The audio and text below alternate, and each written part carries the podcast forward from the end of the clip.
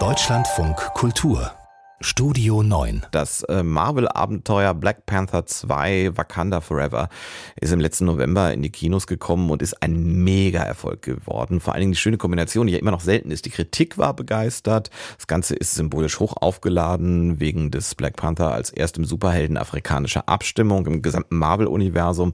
Und wie gesagt, die Leute gucken sich auch gerne an. Aber, und deshalb ist Tobias Jecker, der eigentlich, äh, ja, du bist, sei mir nicht böse, du bist kein Superheld. Ich sag's mal brutal hier. Ja, schade. Ne? Aber mir ist recht. Aber du bist trotzdem hier im Studio, weil es jetzt erstaunlicherweise Kritik aus Frankreich an diesem Film gibt. Ja, denn dieses fiktive afrofuturistische Königreich Wakanda, um das es in dem Film geht, das dockt womöglich mehr an der Realität an, als viele denken.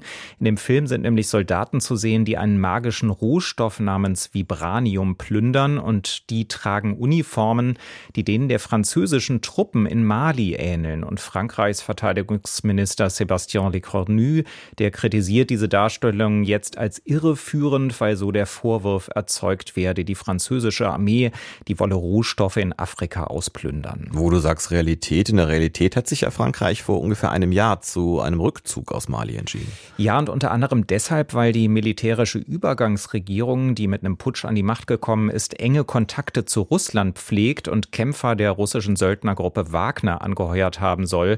Der russische Außenminister Lavrov, der hat auch schon mehrfach etwas heuchlerisch von einer neokolonialen Agenda des Westens in Afrika gesprochen.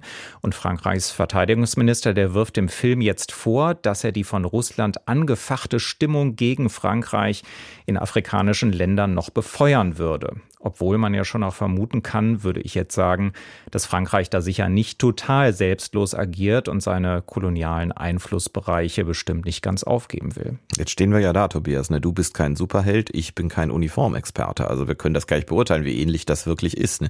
Das klang jetzt gerade so, als sei ich dafür wenigstens ein Superheld. Da, so war es nicht gemeint. Das muss ja so oder so ähnlich.